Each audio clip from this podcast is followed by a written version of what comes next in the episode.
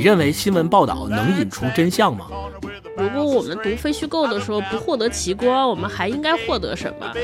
真实其实是一种选择，是我们自己选择看到什么、听到什么，选择你跟什么样的人说话，站在什么样的角度思考问题。许多纽约人似乎只有一个名字：女理发师、门童、擦鞋匠等等。一些纽约人一辈子都被人叫错名字，就像住在中央大街警察局对面的面包吉米。这是历史上一个没有任何重大意义的时刻，任何重要的事情都没有发生。他说：“我从来没有想过什么新新闻主义，我只想写的像菲兹杰拉德。”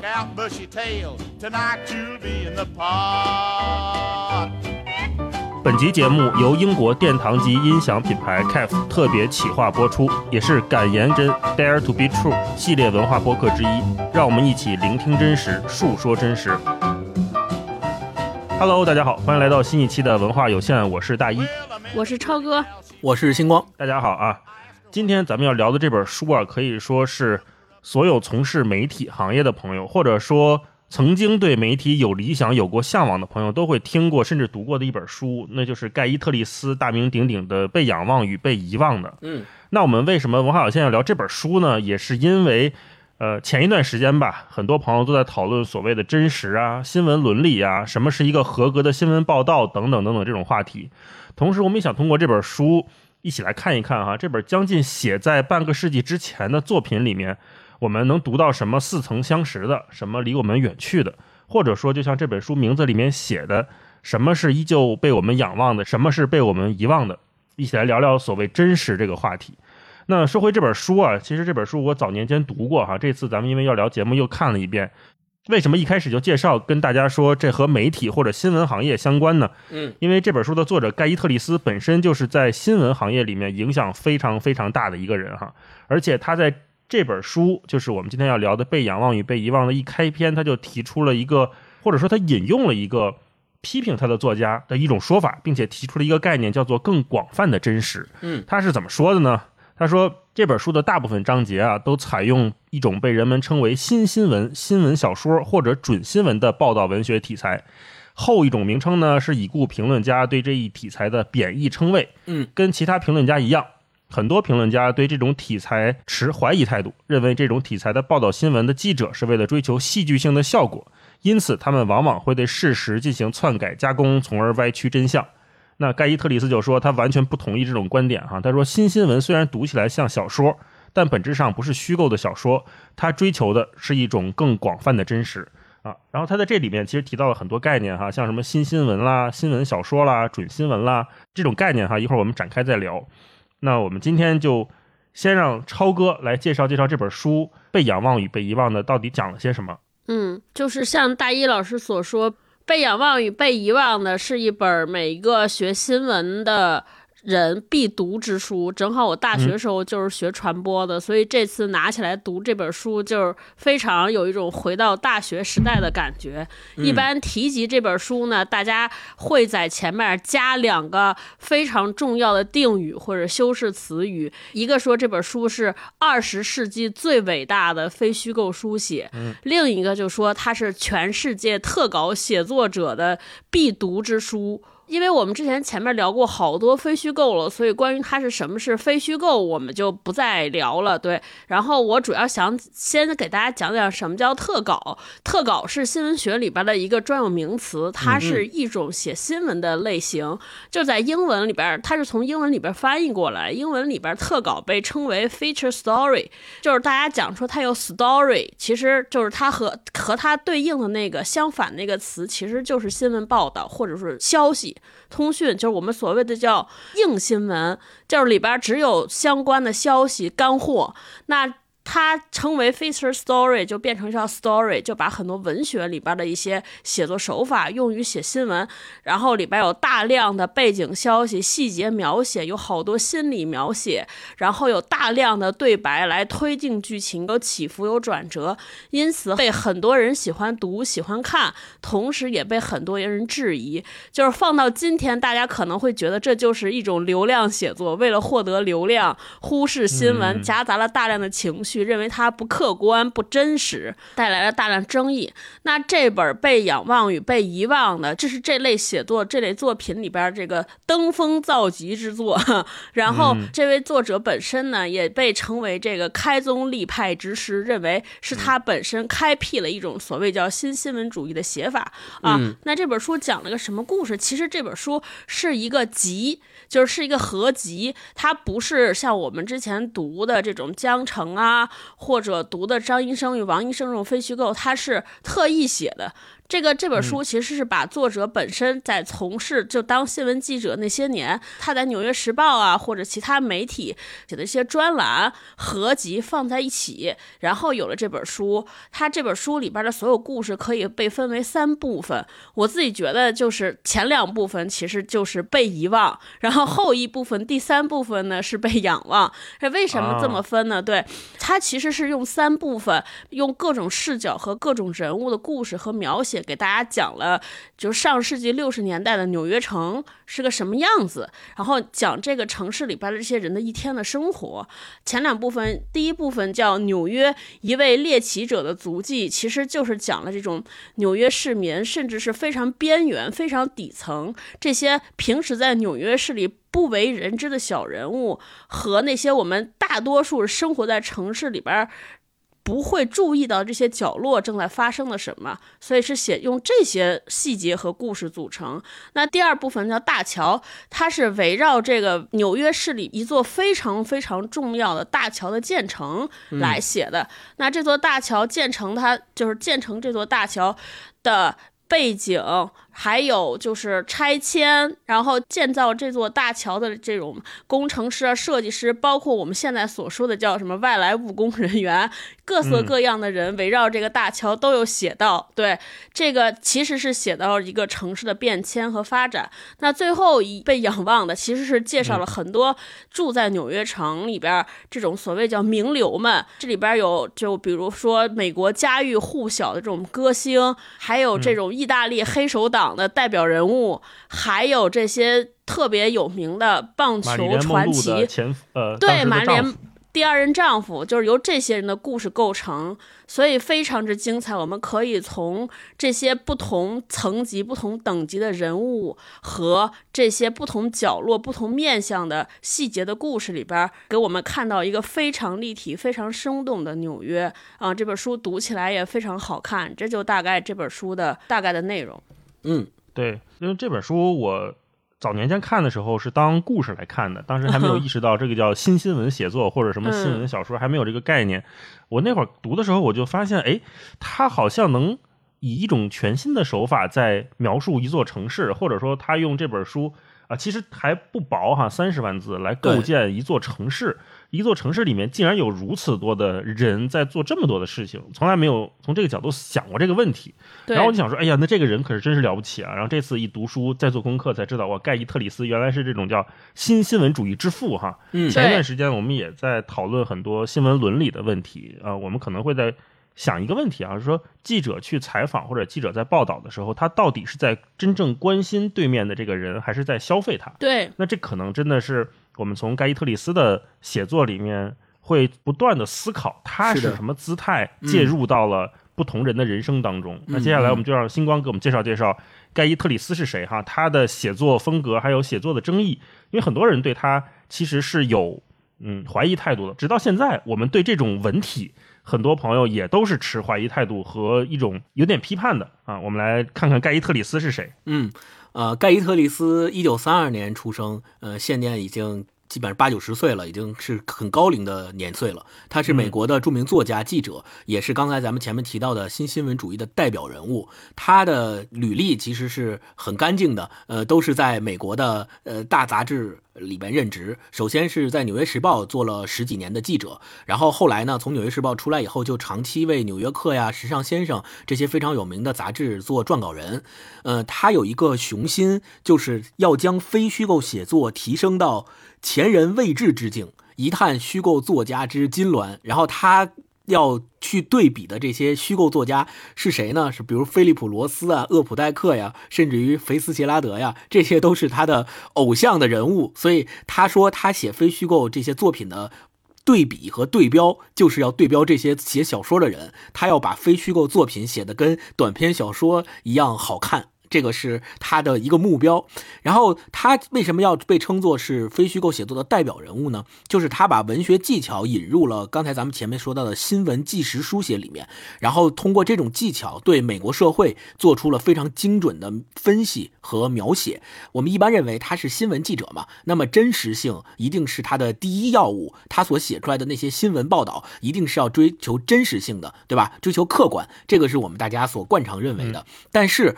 他写的这些非虚构的作品，实际上，就刚才大一老师也说了，后面被很多人诟病或批评的点，就在于他总是愿意去挖掘他所采访的那些人的心理，以及去写很多我们不为人知的细节。往往这些心理描写和细节，在这个理论派的。传统的新闻学里面被认为是禁忌，就是你不能写这些东西，你只能客观平实的去描述一个事件它是怎么发生的，它这些发生的这些事件里面这些人物是有什么样的行为，你不能去写人家的心理，你也不能去揣测人家，因为他们就认为这个就属于进入了不客观的那个境地里面，就打破了新闻了，就变成虚构了呗。对，就打破了新闻写作的边界啊。但是呢，呃，特别有意思的是后来。到了八十年代的时候，呃。新新闻主义的发展就出现了一个比较尴尬的局面。这个尴尬是因为第一，呃，八一年的时候，《华盛顿邮报》有一个记者，他因为虚构了新闻人物，然后把之前颁给他的普利策新闻奖又给收回了。这个是新闻界的一个丑闻，所以学术界就因为这件事儿又对新新闻主义开展了新一轮激烈的批评。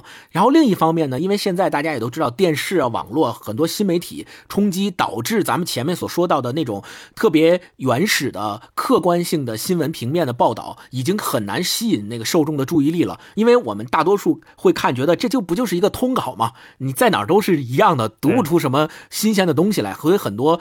观众和读新闻的人也就不愿意看这些这种写作的方式了，所以感受不到这个媒体的特殊性，所以没有魅力嘛。所以很多报纸就不得不谨慎的去引进新新闻主义的写作方式。最开始的时候，他们其实是持批评态度的，他们觉得我们坚决不做这种新新闻主义的写作，因为这种方式呃影响了所谓跨越了这种客观真实的边界嘛，所以他们坚决不做。但是因为网络跟电视的冲击，使得他们不得不进行一些尝试，引进新新闻主义。这是第一点。第二点。后来学术界，比如俄勒冈大学，后来新闻学院，也在一九九五年的时候，是在整个美国的全国范围里第一次开设了一门课，叫做创造性非虚构写作。这个是还研究生课程。这个课程的开设就标志着新新闻主义作为它是二十世纪六十年代起源和发展的一种流派，作为这个流派，它被学术界所第一次正式接纳和认可，是。通过这个事件，那我们再往前倒，就是二十世纪六十年代的时候，这个新新闻主义它是作为一种呃新闻报道形式，呃最显著的特点是它把文学写作的手法应用于新闻报道里面，重视对话场景。和心理描写，并且不遗余力地刻画它这里面的细节。这些作品一开始的时候也是主要发表在像刚才说到的《纽约客》呀、《时尚先生》啊这些比较新潮的杂志上面。所以，呃，当时的对他的批评，除了刚才我说到的，就是跨越了所谓客观和真实的边界之外，他们还认为，就是传统的新闻理论里面还认为说，它是一种混淆。就是他会让读者混淆什么是真实的，什么是客观的，以及呃，对他写出来一个东西到底是不是由作者加工出来的，对这两者之间有预设立场，对对这两者之间的边界会让读者有混淆性，所以他们认为这玷污了客观公正的崇高新闻理念，这个也是他饱受批评的一点。然后，但是对于盖伊特里斯来说呢，他。自己有一句话特别有名，他说：“我从来没有想过什么新新闻主义，我只想写的像菲茨杰拉德。”这个是对，这个是他的一句名言。所以我们也就知道他在做这个写作的时候，他其实没有想过说我要开宗立派，成为一个新的新闻流派的呃代表人物。他没想过，他只是想说，他特别喜欢读短篇小说，特别推崇菲茨杰拉德的这些呃写作方法，所以他说他愿意把他的新闻雕琢写成像菲茨杰拉德他们那些杰出的小说家一样的小说，类似于那样的小说的新闻。对，所以后来他呃成为新闻记者以后，也一直是以对他人的好奇以及采访小人物，写出他们一些不为人知的心理的动态和不为人知的故事为他的一一贯。万以来的新闻记者生涯当中的写作风格。对，这个就是盖伊特里斯和他所代表的新新闻主义，以及他在这个过程当中所引起的一些争议。嗯，呃，其实刚才听星光说完，包括像他的这个宏大的梦想写的像菲兹杰拉德，我们可能在想说，哎，菲兹杰拉德当时他在写呃了不起的盖茨比的时候，他其实是在描述新的那种美国梦。或者说他在质疑美国梦真的是能给我们的人的生活变得更好吗？嗯，那在看被仰望与被遗忘的时候，可能我们也还会在想，那这些建桥的建桥工人啊，或者说他们叫铁器工人，嗯，这些明星名流，这些在 Vogue 拍杂志的这些时尚人士。他们是不是某种程度上心里也有一个美国梦？他们也对自己的工作和未来充满了向往和意义。是的，不知道哈，一会儿我们可以再聊聊，可能每个人会有不同的答案。那刚才我们也提到了，说之前咱们节目里面也聊过好多本跟非虚构相关的，或者说这种新新闻写作的书哈，像《下沉年代》了，《张医生与王医生》啊，《用后机器的人》什么这这些好多。对，呃。可以说，当今的所有的非虚构作品，包括像我们说《江城》，看起来这种很有情节、很有代入感的作品，都跟盖伊特里斯有关。那我们读《用后机器的人》，可能当时觉得是猎奇；那读《张医生与王医生》，我们可能看到的是更多我们熟悉的生活状态，还有人。那这两个作品，我觉得它，嗯，某种程度上代表了两种非虚构的方向，就它很极端。一方面就是它有很吸引的地方，然后我们一边读时候一边会赞叹说：“怎么还会这样？”就会有这种感觉。那今天咱们这本书《被仰望与被遗忘》的这本书，我也在想哈，它的特别之处在哪儿呢？除了它这种开宗立派的感觉，一方面我觉得它有距离感，就是我们知道它讲的是六十年代的美国，它跟我们既有时差，然后也有地域差，还有这种文化差异，但是我们读起来依然觉得津津有味。这一定说明了一些问题。嗯，我发现他这里写的所有人啊，基本上咱们都不认识，即便是说他写那些明星啊，咱也只是偶尔听过名字，但肯定不是在那个流行文化的影响下面长大的。嗯，但是读每个人的故事的时候，我们又觉得还挺感动的。他们面临的那些困难挑战，我们似乎也能看到，也能感受到。然后可能就要说到盖伊特里斯的他写作的风格哈。刚才星光介绍的，除了他特别写对话，然后会写心理描写以外，他的场景感也非常强。对他每一篇作品，他自己也说哈是靠场景推动的。我看盖伊特里斯他有一段话，他说的特别好玩，他说。大多数记者都不安分，就是他好像对当时的美国记者都不太满意哈。他说，大多数记者都不太安分，喜欢偷看下流场面的人，吹毛求疵，在各种人身上和各个地方寻找瑕疵。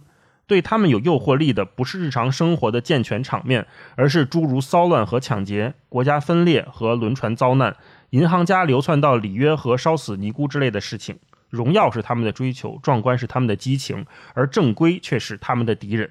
你看，盖伊特里斯他说这段话，明显是对当时美国的大多数记者或者新闻报道他是不满意的，所以他才要说我要搞一个新的流派，是吧？搞这个新新闻主义。接下来进入这本书哈，如果用一个词来描述你们读这本书的感受，会是什么词？超哥，觉得就是狠辣吧，或者是毒辣，就觉得这个这个作者就是下手特别的稳准狠。对，就是描述一个城市，或者描述这个城市里有代表性的人的一天，但是从哪儿开始写？我觉得就是无论他是描写一个场景、描写一个事儿，还是描写一个人，他找的角度都是非常的角度非常新奇和独特。但同时，你就觉得他这个角度就是把握住了这个人或者这个事情最精髓或者最准确的那一部分。假如让我来写北京，我可能根本想象不到该找谁来代表北京，或者怎么描写一个人。比如说，我写杨大一，我到底从哪儿开始写，既既能抓住读者，同时又让一下。下子觉得这是他最有代表性和最有特点的一部分，我其实想不出来。但是每次看到盖特里斯的这些描写，我就是暗生佩服，就觉得太厉害了。我觉得我当时好像上大学的时候，就是因为看了这本书之后，我就彻底绝望了。我觉得我不可能从事新闻，对啊，写不出来这种东西。我一直在问自己，我说这得经过什么样的训练？他得观察多少人才能？这么准确，这么醍醐灌顶的表达出这些东西，我觉得我这一辈子都做不到，所以我就彻底丧失了对新闻写作的任何的欲求。我们大学看了好多课，什么中级新闻写作、高级新闻写作，每次把盖伊特里斯老师的这些就是范文拿出来之后，我就不想写了，就是今天作业都交不上。对，嗯，而且就刚才不是大一就是问说这本书我们读起来和我们之前读过的这些非虚构有什么大的？不同，我自己感觉是，他的距离感不一样。那些作者在描述和他同时代的人，就是作者好像和他们没有特别多的感情，他还是保持中立和客观，但。在读盖伊特里斯的时候，我能感觉到他对纽约这种城市包含了自己特别大的情感和情绪，他和这些人之间也有特别浓烈的感情，而且他写的每一个人，我觉得都是更鲜活，就是我们用来灰度来描述，我觉得就是盖伊特里斯笔下的人物，他的饱和度更高，就是他更明艳。就是够更多的色彩，然后他每一个人都是一个代表，每一个人都是一个例子。而我们看到过去那些非虚构，好像是需要把所有这些人都拼贴起来，根据这些群群像所在的位置安插起来，你才能看到。整个这个城市也好，或者这个时代也好，到底的湖光是什么样的？这些面相。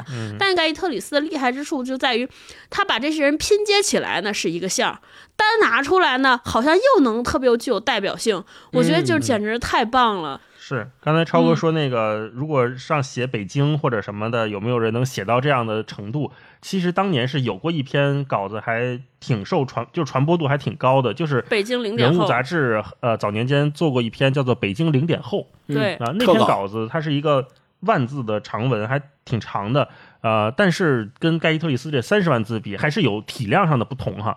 那当时那篇稿子出来的时候，大家都在惊叹说：“我靠，竟然！”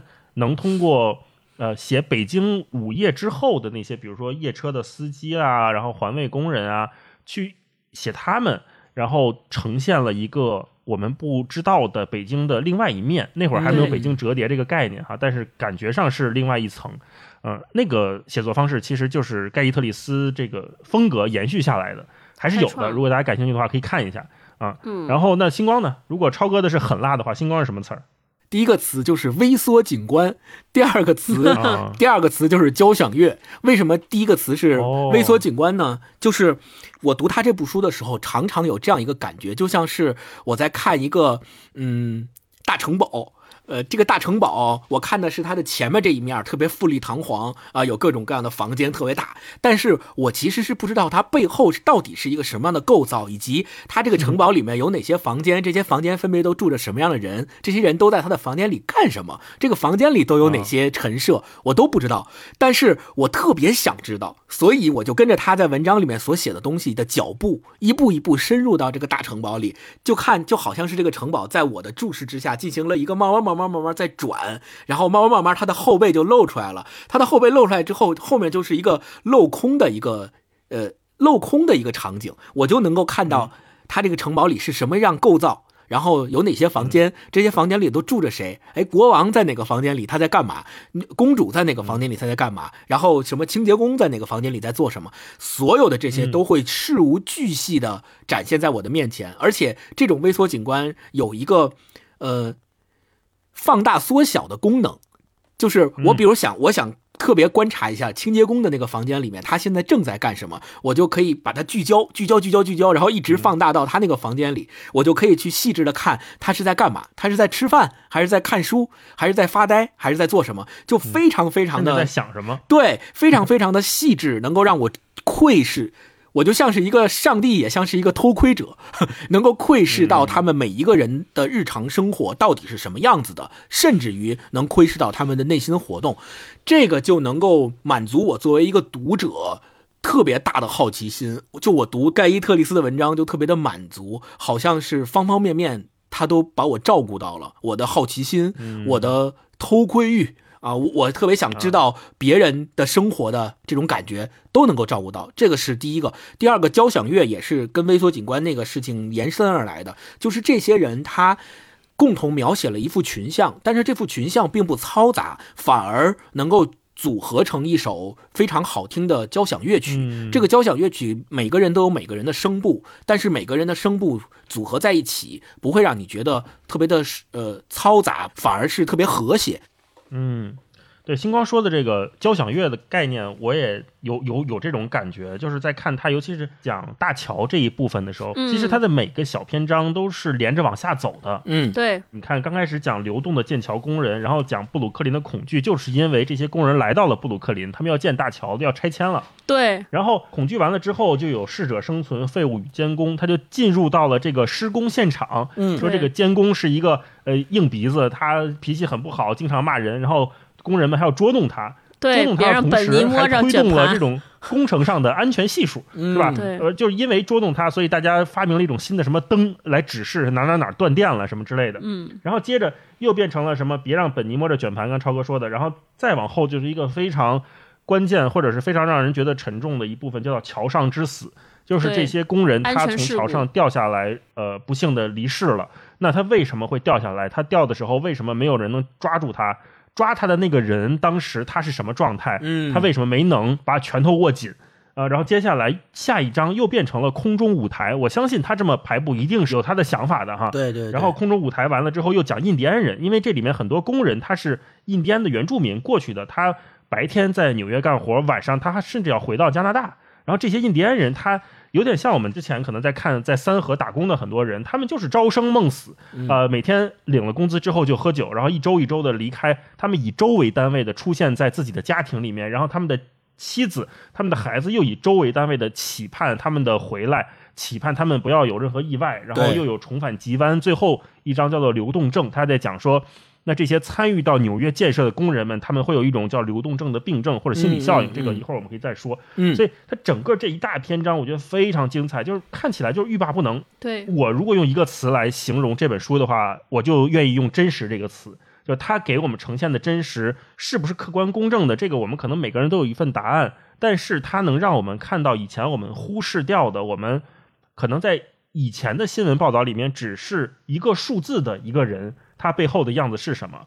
可能以前我们只看到说，哎，农民工呃又被欠薪了。那他们在工程队上面，他们可能有不安全，他们可能有他们自己的困境。我们只知道说哦，问题性的描述，但是这些工人他们究竟是谁？嗯他们被什么样的病症所困扰？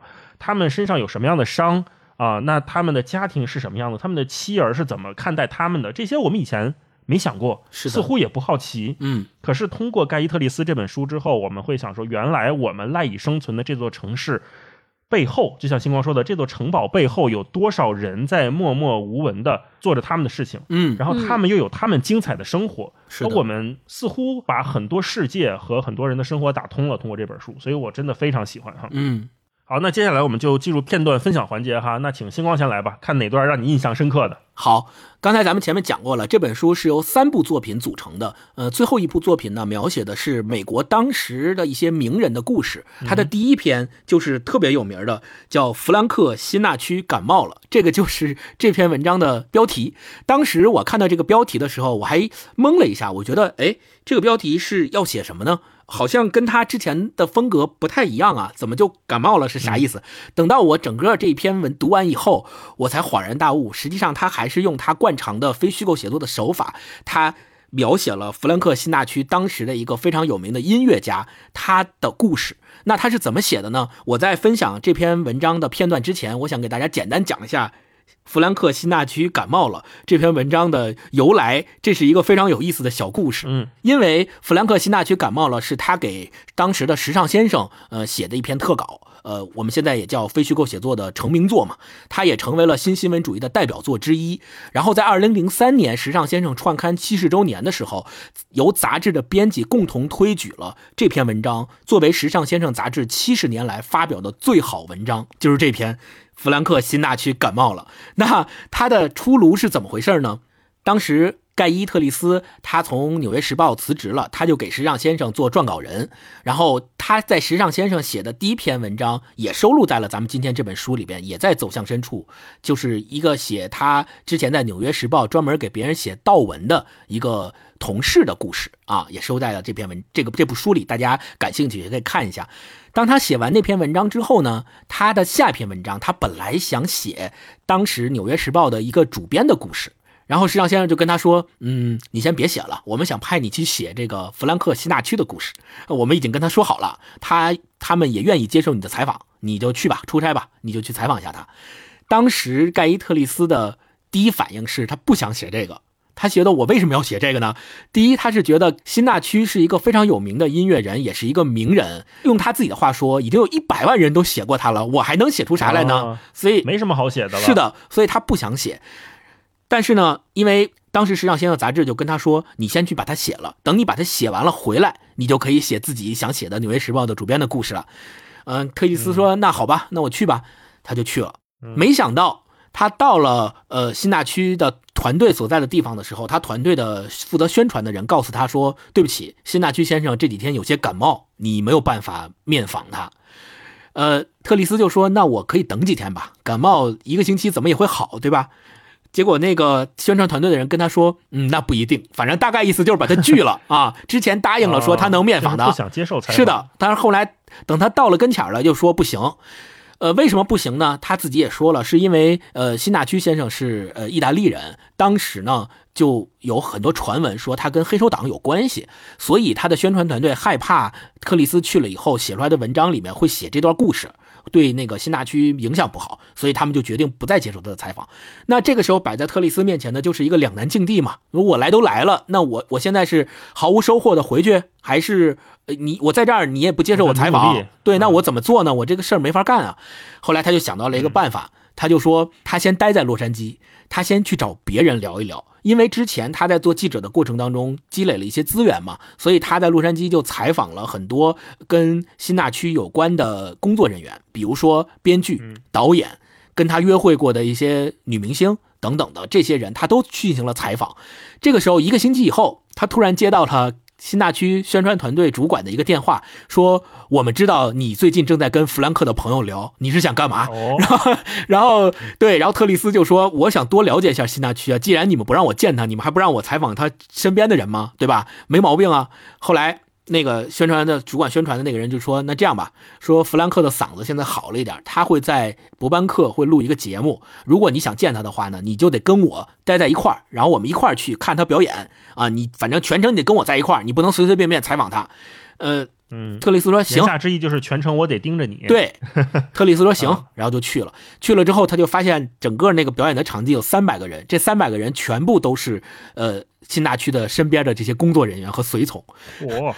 后来，他最终这篇文章也没有跟新大区有面访，就是他这篇文章的写作也不是跟新大区面访之后的结果，而就是他在这段时间内采访他身边的人所集结出来的这样一篇文章。所以，嗯，他发表了这篇新大呃弗兰克新大区感冒了之后，这篇文章就火了。就成为了他的代表作。这篇代表作的意义就在于，他可以不通过采访当事人，不通过面访当事人的方式，写出一篇如此优秀的非虚构作品。后来他还写过一篇叫《阿里在哈瓦那》，就是那个拳王阿里，也是一样的，通过这样的操作手法，他没有跟阿里进行面访，他没有用跟阿里面谈的材料来写这篇文章，而是采访他身边的人啊。所以这个就是这篇文章的一个出炉的过程。那我来分享一下。我对这篇文章里面特别有印象的一些段落啊，比如说，他写，弗兰克辛纳区左手端着一小杯波旁步入人群，与他的朋友们不同的是，他总是衣冠楚楚，礼服上的领结总是精心折打，皮鞋向来一尘不染。无论喝了多少酒，或是有多长时间不曾休息，他似乎从不会让自己的外表有失尊严，显得萎靡不振。他从不像迪安·马丁那样走路时左右摇摆。更不会像萨米·戴维斯那样在戏院的过道上跳舞，甚至跳到桌子上。无论辛纳区在哪里，他总是不能全身心的投入。他的部分自我，尽管有时只是一小部分，总是保持着他家长的身份，即使现在也是一样。他把酒杯放在二十一点赌桌上，面对发牌者站着，离桌子稍远，而不是靠在桌上。他把手伸进礼服下面的裤兜里。拿出厚厚一沓干干净净的钞票，他平缓地抽出一张百元钞票，把它放在绿色绒布桌上。发牌者发给他两张牌，他又要了第三张牌，点数超了，他输了一百美元。后面的这几段都是在描写他在赌桌上的这个细微的动作，你就可以想见，他从来没有去面访他，他也不跟希娜去聊，他就站旁边冷冷的冷眼观瞧，以一个旁观者的身份去看他到底的。他是在这个赌桌上面是怎么表现的？他的各种动作，你看什么？把把手插在礼服里，是从裤兜里掏出一沓干干净净的百元钞票，抽出其中一张放在桌上。这些特别细致的动作描写，就是呃特丽斯他的非虚构写作的一个特别显著的风格，就是描写的事无巨细，让你仿佛有一种场景感，就像是电影镜头一样。这是我的分享，超哥。那我也选取一个。整个这个第三部分走向深处里边，我特别喜欢的一篇文章，我特别喜欢一篇文章叫弗兰克·科斯特洛的民族背景。就弗兰克·科斯特洛这个名字大家可能会陌生，但我一提一个电影，大家就知道，就是《教父》。就《教父》里边，呃，马龙白兰度演的那个扮演那个角色，其实就是这个弗兰克·科斯特洛为原型，就是黑手党大佬，他是一个意大利的代表人物。首先，我为什么喜欢他呢？我觉得他这个切入点特别好，他写的叫弗兰克·科斯特洛的民族背景，就是你想，大家一听到意大利黑手党，我就觉得这还有什么可查？这一个一一个在美国的意大利人，他而且他还是个意大利的代表这种。就是黑手党，他肯定是意大利裔的代表啊，代言人啊，对吧？但是他把这个人写出非常多的复杂和矛盾感，我觉得太棒了，呃，特别妙。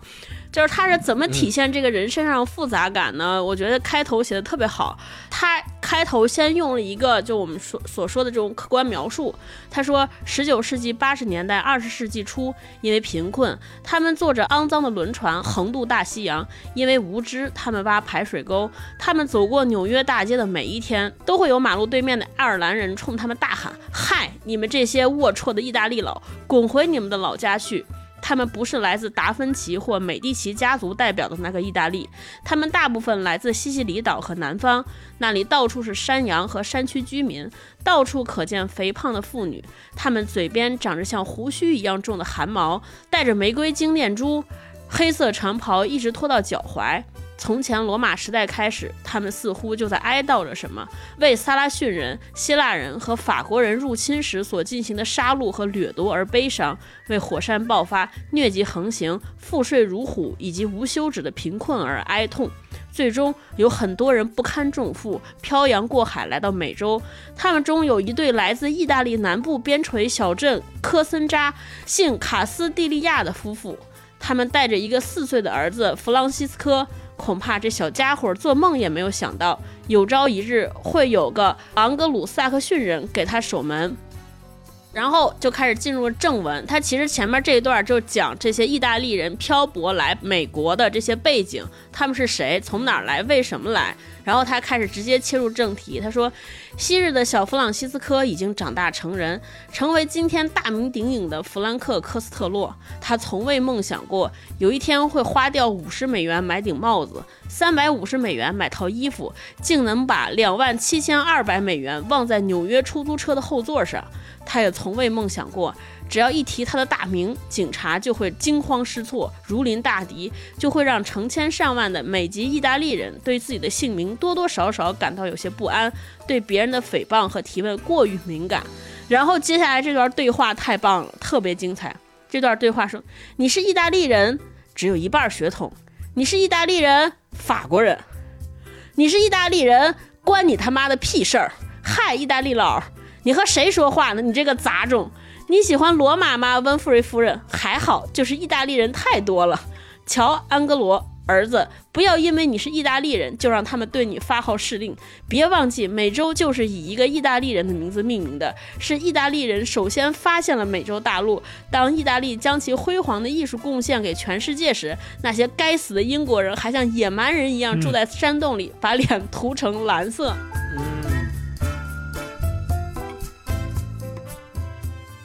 前面这段描写，我就觉得就是他其实用的语言很少，就三言两语就把一个特别复杂的事情写得很清晰，而且把在这个背景里边这些矛盾冲突，就是美籍意大利人他自己身上那种自卑，同时又非常纠扯和复杂的情绪。表现出来就是他一方面不想承认自己的是意大利人，怕对人看不起，就是怎么表现就对话问你是意大利人不是法国一半血统，你是意大利人法国人再问就骂人，你知道不 不认。再往下走，他同时又回来，又鼓舞自己的儿子，打气说：“你不能因为自己是意大利人怎么样，我们应该自豪。”所以我就觉得写的特别好。我觉得这可能才是。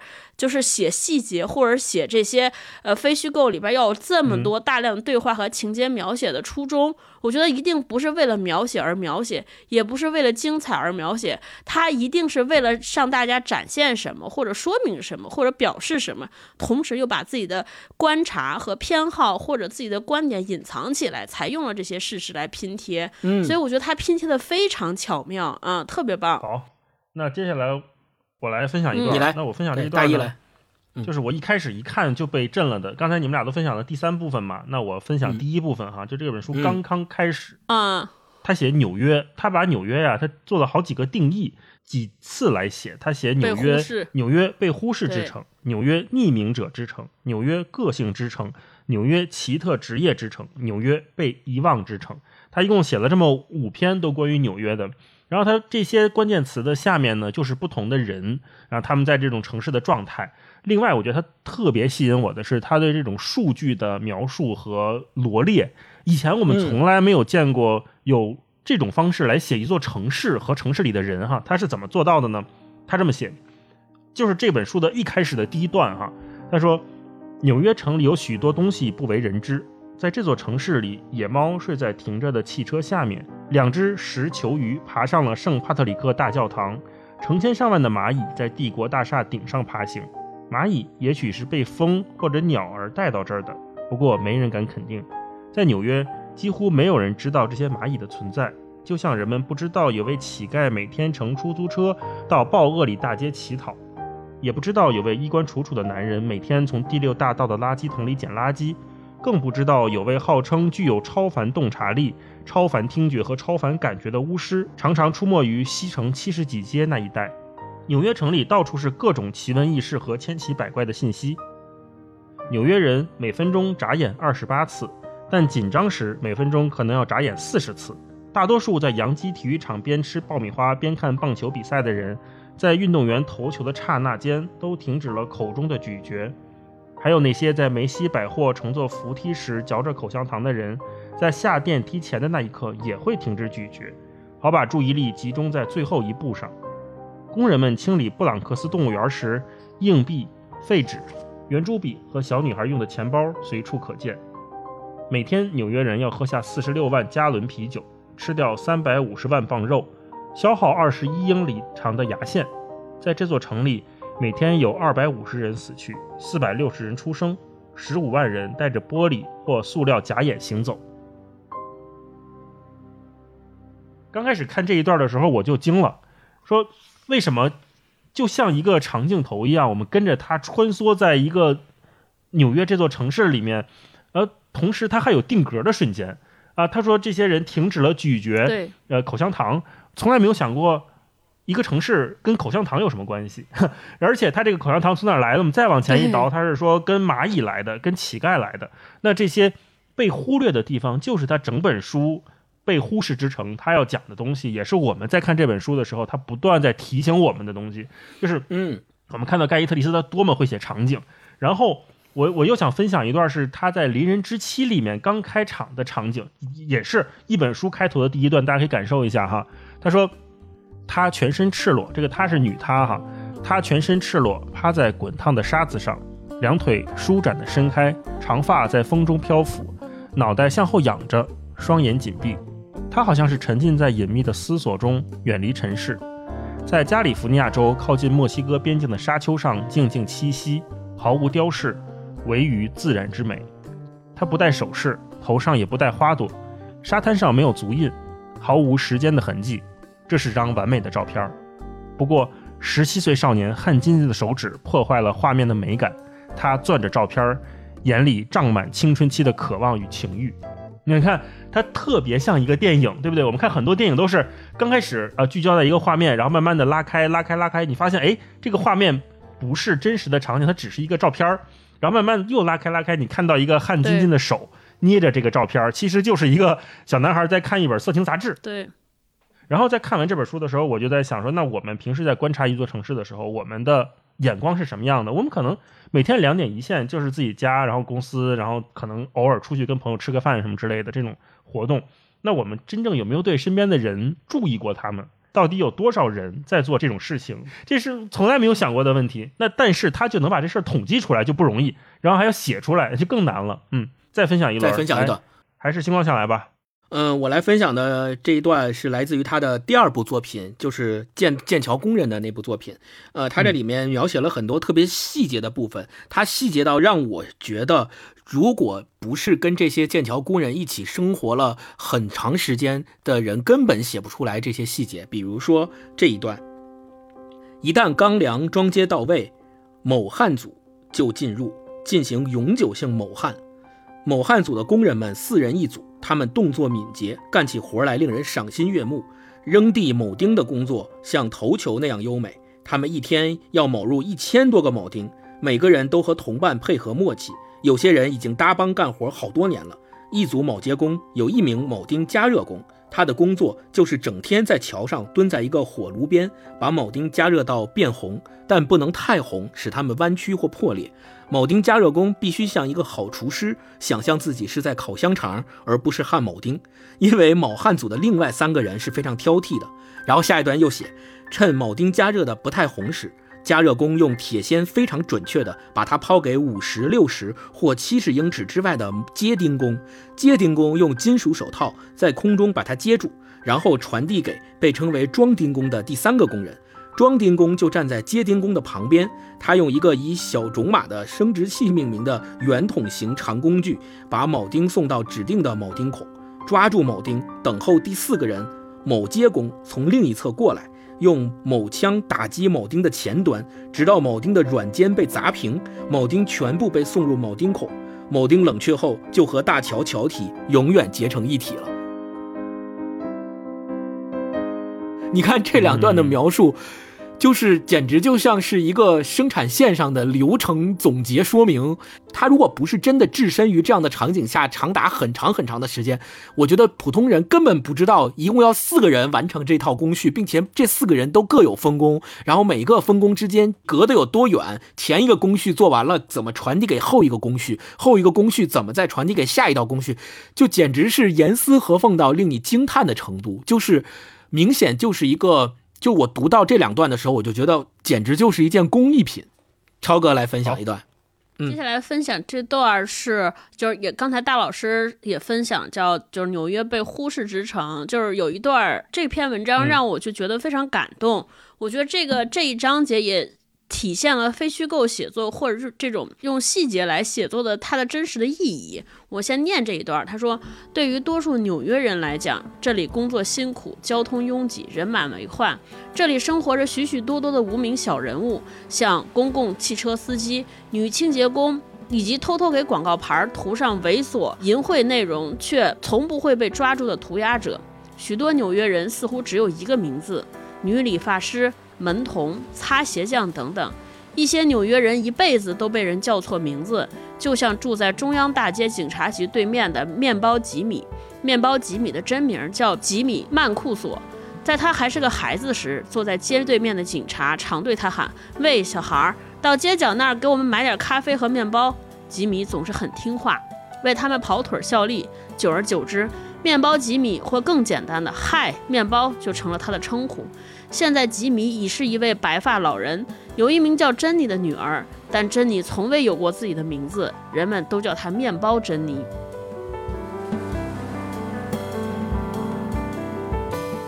整个这个纽约一位猎奇者的足迹里边都有很多这样的描写。我看到这些文字的时候，我就突然觉得特别感动。正因为这样的书写，让这些普通人生活在大城市的 Nobody 拥第一次拥有了姓名。我觉得这个，如果我们不说他是在纽约，把他想在北京，这或者今天在中国的北上广深，这种情况也非常出现。你想想，我们现在在很多的叙述里边，大家的名字都是什么？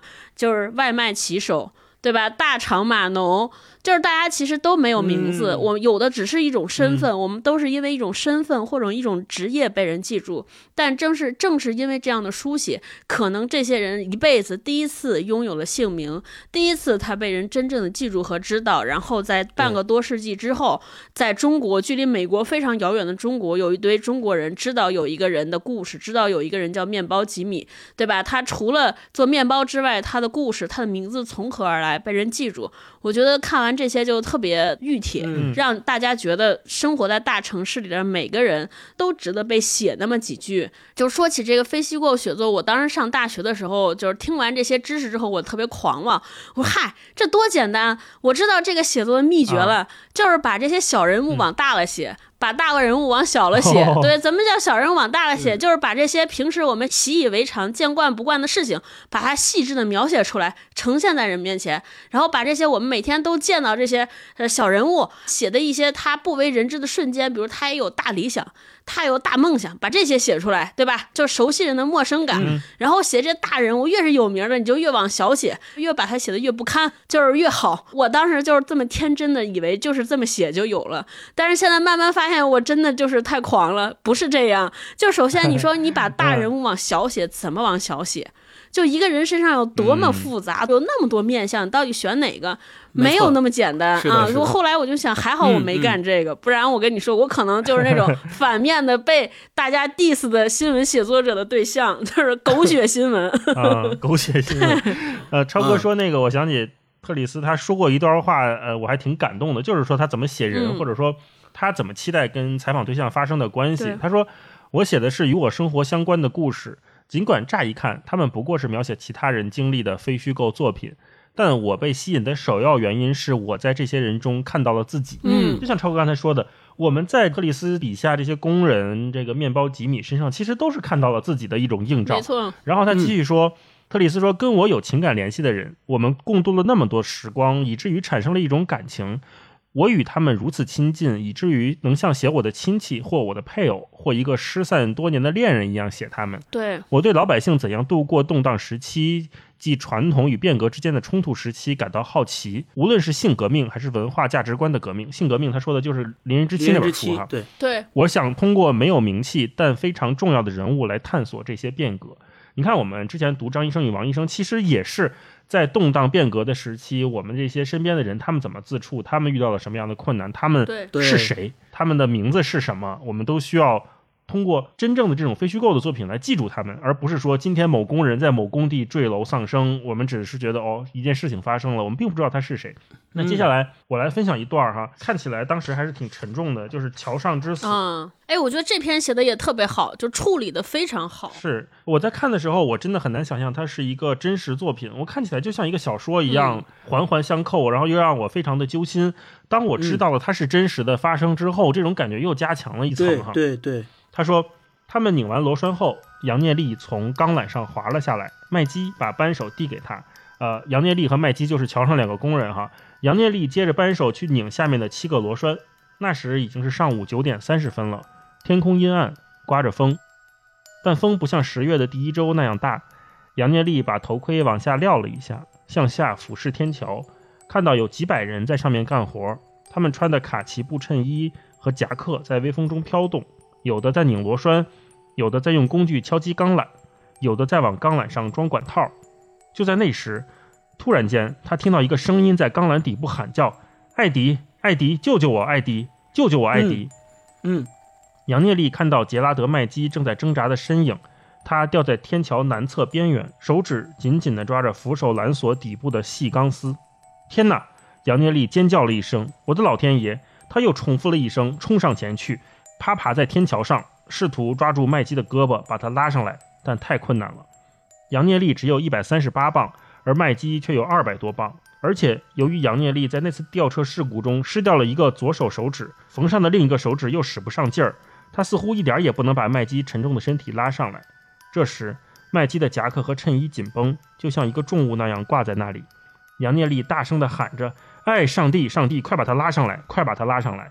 别的工人听到尖叫声，向这边跑过来，他们都伸下手去，想抓住麦基的衣服。杰拉德喊着：“快点，快点，求求你们了，我要抓不住了！”不一会儿，他又说：“我要掉下去了，我要掉下去了。”这时，他放开了抓住钢丝的手，从大桥上落了下去。工人们眼看着他脚朝天向下掉了一百英尺，然后身体前倾。杨聂力能看到麦基的衬衣被风吹掉了，还看到与深蓝色海水形成鲜明对比的麦基的白色裸背。后来，他看到在距桥线缆三百五十英尺的下面，麦基的身体重重地坠入海中。杨聂力闭上双眼，开始哭泣。后来，他也摔了一跤，但印第安人勒克莱尔跳到他的上方，把他拉上了天桥。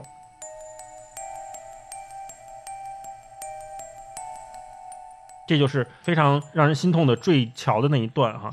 那其实，在前面一章的时候，他写过，呃，麦基他为什么受伤，然后他的手受伤了之后，手指被切掉了，手指被切掉了之后，医生问他说：“你接下来你要怎么处理这个断指？你可以把它呃缝上，但是缝上呢，直着点会好看一点，弯着点也可以。”他说：“那弯着一点好吧，弯着一点，我接下来好干活，可能还能让我还有点用。”所以他把手指。缝成了弯的的样子，但是在这个手指当然受了伤之后，他抓着钢缆他是抓不住的。嗯。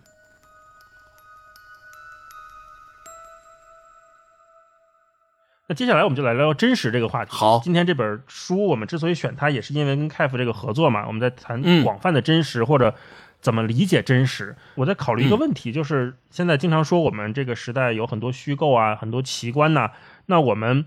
如果不能从非虚构里面猎奇，或者是读到那些啊我们觉得很难以想象的事情的话，我们读非虚构的意义是什么？我们怎么理解真实这个概念？嗯，我觉得可以说我们现在已经来到了一个混乱的真实世界，就几乎我们身边的所有人都会认为自己的世界是真实的，但是同时我们又发现世界上竟然有这么多的人跟我们的想法不一样啊，跟我们似乎活在另外一个嗯哼。不同的世界，世界里面，嗯，对。然后这种不同，它又时空交错在一起，有的时候会让我们觉得无比快乐，有的时候会让我们觉得灰心丧气。呃，我们以前就会觉得真实这个概念，我小时候我觉得真实就应该像镜子一样，它是客观世界的反应。那如今我们又会追问，为什么都是一个同样的客观世界，却如此的千差万别呢？后来我在思考这个问题的时候，我在想说，是不是因为真实其实是一种选择？是我们自己选择看到什么、听到什么，选择你跟什么样的人说话，站在什么样的角度思考问题，选择你相信什么，这才是所谓的真实。我不知道你们怎么看待真实这个概念哈？嗯嗯，金光先聊聊吧。如果要回答这个问题，其实盖伊特利斯他自己在接受记者采访的时候，曾经对这个问题有过他自己的解答。我们可以呃看看他是怎么想的。记者这么问他说：“你认为新闻报道能引出真相吗？”啊，盖伊特利斯对这个问题的回答是不。关于哪些东西要刊登在报纸和杂志上，编辑的选择是如此的主观，以至于你几乎永远不会得到全部真相。编辑选择刊登的东西上有他的指纹。撇开其他的不谈，他举例就是他自己的那本《王国与权力》，写《纽约时报》的那本书。他说，《王国与权力》里的人物表告诉你。并非没有客观的新闻这回事儿，只是没有绝对的真相这回事儿。记者能够查明他们想查明的任何事情，每一位记者都会把他在战斗中留下的全部伤疤带到事件中来。一位记者永远得不到真相，他只会得到他想得到的，他能得到的。对，所以他，我们通过这段话可以。窥视到一个作为新闻记者，一个资深的新闻记者特里斯，他对这件事情的看法是，他觉得作为记者来说，你写出的任何一条新闻，只要不是通稿，你写出的任何一条新闻，在你笔下流露出来的，都一定是结合了你自己的主观，或者是，呃，他自己形容的他在战斗中留下的全部伤疤带到事件中来。这个是他对新闻报道是否能带来真相的这件事情的看法。然后，另外他还说到的，就是他认为作为一位作家。他必须要努力的去讲述一个未曾被讲过的真相。你强烈的想要在你的时代留下印记，这种印记就是因为你写了别人从未写过的某些事儿、某些人，以一种别人从未写过的方式。这也一直是特丽斯的一种志向。那我们从他的文章里面也看到了，他一直是在用他的写作来表达和达到他的这个志向。那，所以我觉得。我们如果信任一个新闻媒体，或信任一个机构，或者说信任记者的职业操守和专业性，那么我们就应该能够从他的文章里。读出这种专业性和这种操作背后的东西，或者换句话说，特里斯他做新闻采访和写作的时候，他是怎么做的呢？他要把自己真正的沉浸在他所要采访的这些人当中，比如说采访剑桥工人，那么他就会长达很长时间跟他们泡在一起，了解他们的生活，了解他们的工作。那他要写辛纳区，他基他虽然没有面访辛纳区本人，但是他通过跟他身边的人的交流，他通过观察他的一举一动来写出这篇文章。是一种什么样的真实？就是借着大老师刚才说的，大老师在读这个文章的时候，他甚至有一种感觉，说：“哎，这个事情竟然还是这样的吗？”他会甚至于会对他笔下所描写的真相有一种怀疑。特里斯也说到了。他说：“他相信，如果你足够深入的了解你的人物角色，他们就会变得如此真实，以至于你觉得他们的故事好像不是真的，而是虚构的。所以他说，他想要唤醒现实之下蠢蠢欲动的虚构暗涌。这个是他写非虚构作品的所有写非虚构作品的一个准则吧？超哥。”呃，我先回答大老师刚才那个问题，其实有两个嘛，一个就是如果我们读非虚构的时候不获得奇观，我们还应该获得什么？嗯，另外就是怎么看真实，就是关于读非虚构，我是这么看的。我们前面呃聊过向彪老师的《把自己作为方法》里边谈，就是他一直有一个观点，说我们。一直要追问自己一个问题，就是我到底是谁？我跟这个世界和这个社会有什么关系？我觉得非虚构就是一个非常好的帮我们找到关系、帮我们找到答案的一个介质。看猎奇的时候，大家那个心态，我的心态就找不同。就是找哇还能这样，我觉得这是这种心态。那我自己读非虚构，更多的时候是在找答案。今天这本《被仰望与被遗忘》的这本书就是这样的，就是我们在读一个和我们非常远的上个世纪美国人发生的事儿。呃，上个世纪的纽约，我们从他那儿读到什么？就是寻找答案。各时代的发展在变动，生活的这种所谓阶层发现发生巨大的变化，人们在当中也有不安，也有挣扎，也有怀疑，也有那种价值观崩塌的一瞬间。这些人们是如何应对那个时代？是如何自处的？或者和我一样身份相同的，呃，差不多的这个年龄的人，他们在那个时代表现出、表示出什么？表达出什么？我觉得这个是我可以参考、可以借鉴的。就是所谓说一个人要有很大的视野、很大的视角是怎么来的？我觉得就是对我而言，就是通过这些故事、读其他人的经历和其他的人经验给予我的。所以对我来说，非虚构是一个非常好的获得这种视角的这么一个内容。嗯，另外关于真实或者客观，我一直不觉得真实和客观是目的，甚至就是这可能是写新闻人。的义务，但我觉得这不是读新闻的人的义务，就是我们一直要追问自己，我们要从这里边获得什么？